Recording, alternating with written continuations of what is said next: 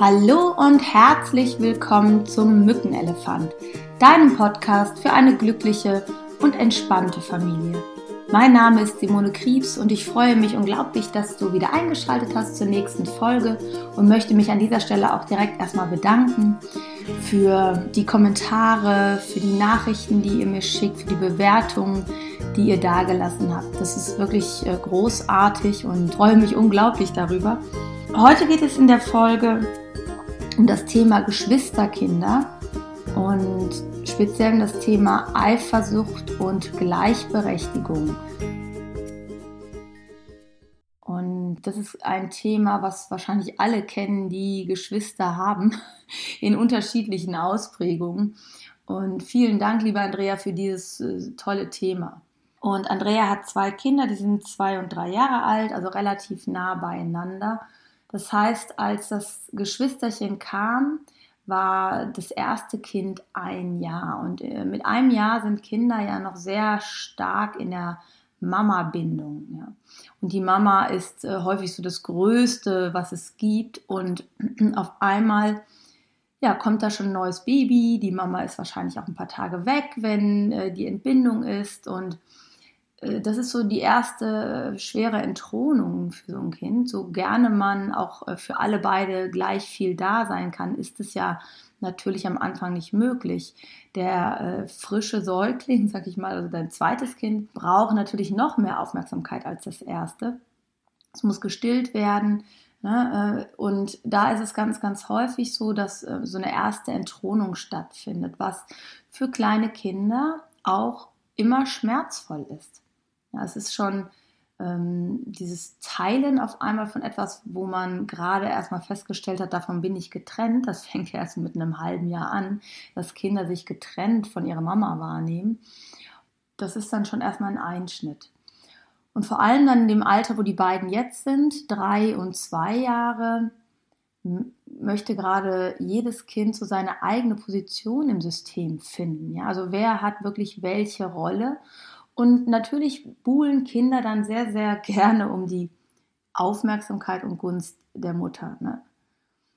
Und ähm, ich weiß nicht, wie das bei euch ist. Meine Kinder sind schon also etwas weiter auseinander, dreieinhalb, fast vier Jahre. Ähm, und ähm, bei meinem Sohn war es damals so, der stand vor meinem Bauch und sagte, jetzt komm endlich raus, ich will mit dir Fußball spielen. Und er hat sich sehr, sehr auf seine kleine Schwester gefreut. Äh, als sie dann aber da war, war er, glaube ich, ein wenig enttäuscht, weil man mit diesem ja, kleinen Bündel natürlich nicht Fußball spielen könnte, außer äh, es wäre der Ball und das wäre natürlich auch nicht denkbar gewesen. ja, und ähm, er war schon sehr, sehr liebevoll zu seiner kleinen Schwester. Ähm, was ich aber mit der Zeit eigentlich auch erst herausgefunden habe, dass diese kleine Schwester, die ja auch sehr niedlich war, wie das äh, häufig so ist mit den Zweiten, die sind nochmal, auch nochmal sehr niedlich, dass die ihre Rolle auch sehr ausgenutzt hat und ihn wirklich hintenrum häufig äh, geärgert hat, was ich als Mutter ja, oder auch der Vater wahrscheinlich nicht so direkt mitbekommen äh, habe. Ja? Und äh, wenn der Luca dann nicht weiter wusste oder sich gewehrt hat gegen seine kleine Schwester, ja, wer hat dann Ärger bekommen, wenn die kleine Schwester heulend ankam?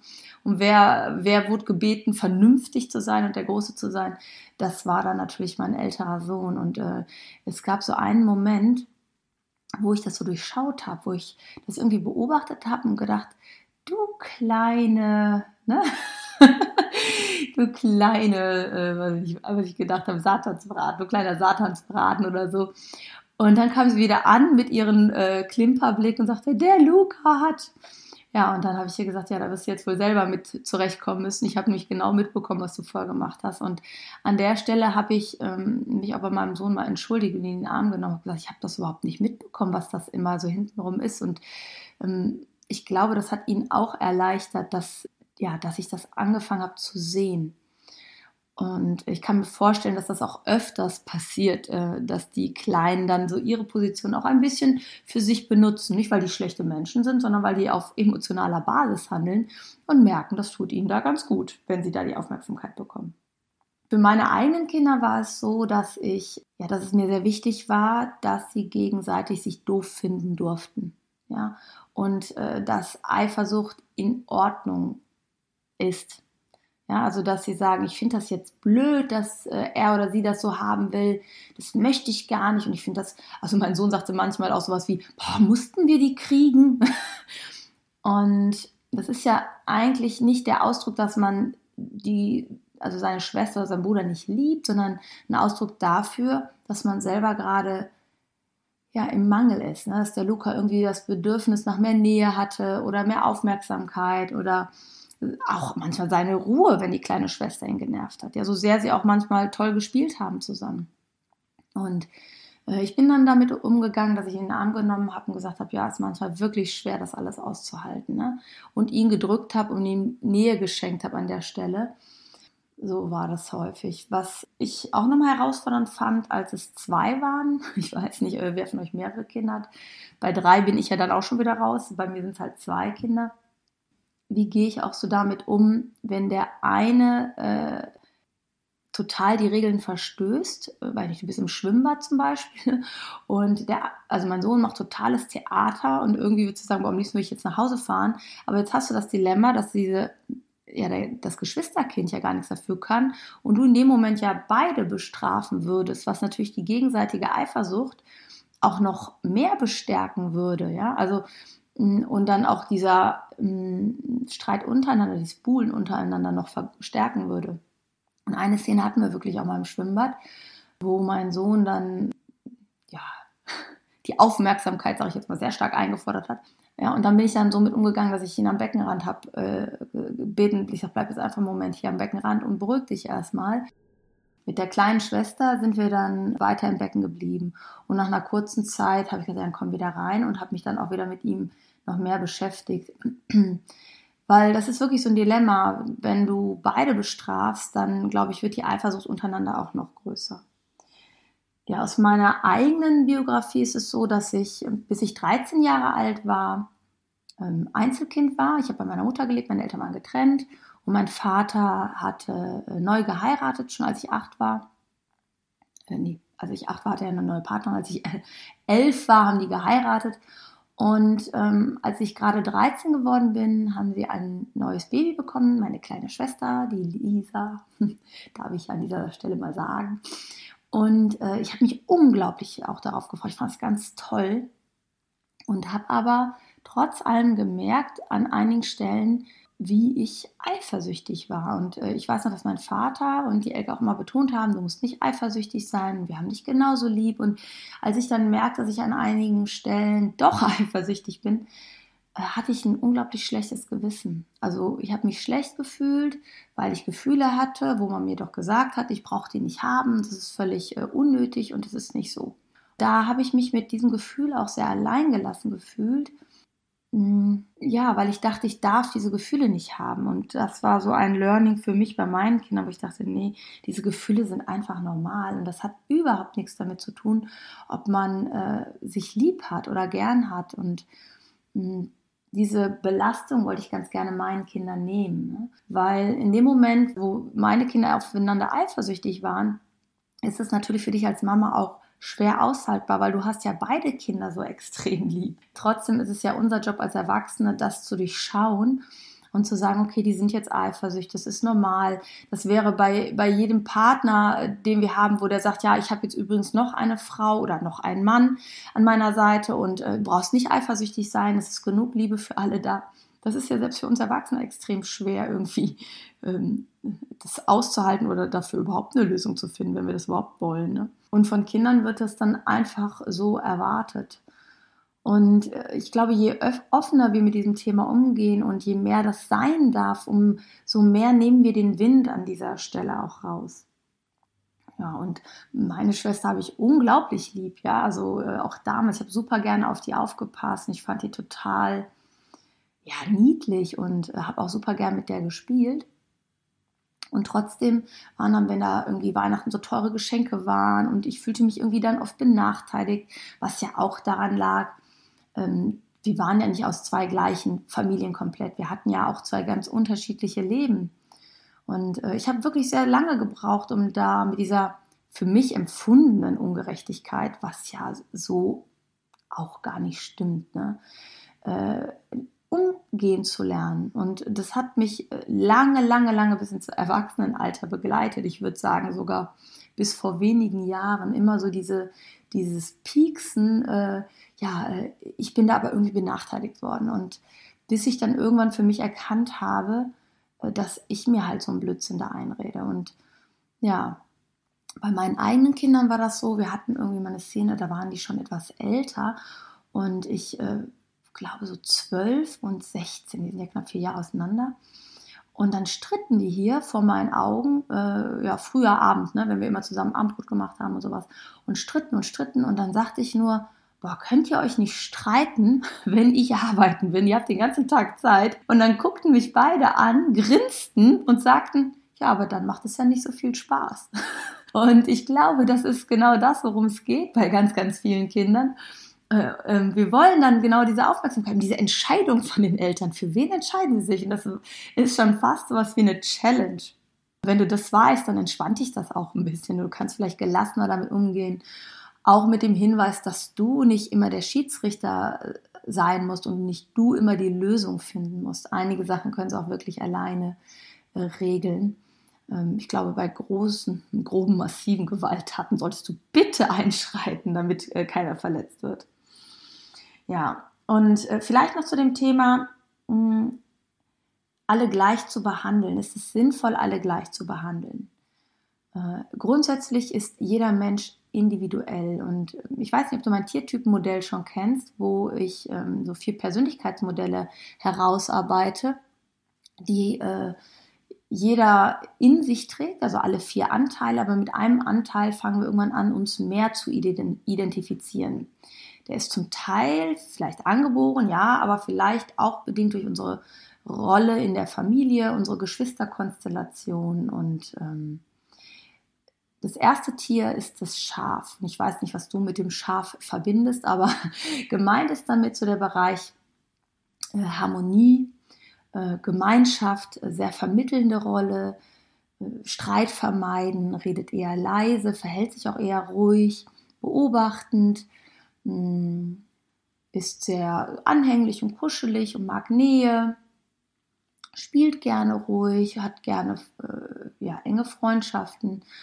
Und äh, dem Typus gegenüber vom Schaf ist der Wolf natürlich, das ist so dein kleiner Rebell zu Hause. Der möchte halt wissen, warum er was tun soll. So einfach nur, weil du das gerne hättest, macht er nicht der braucht gute Begründungen, der hat einen sehr starken eigenen Kopf, will auch gerne der Anführer sein, mag Spiele und Wettkämpfe total gerne und Herausforderungen, kann aber nicht so gut verlieren an der Stelle.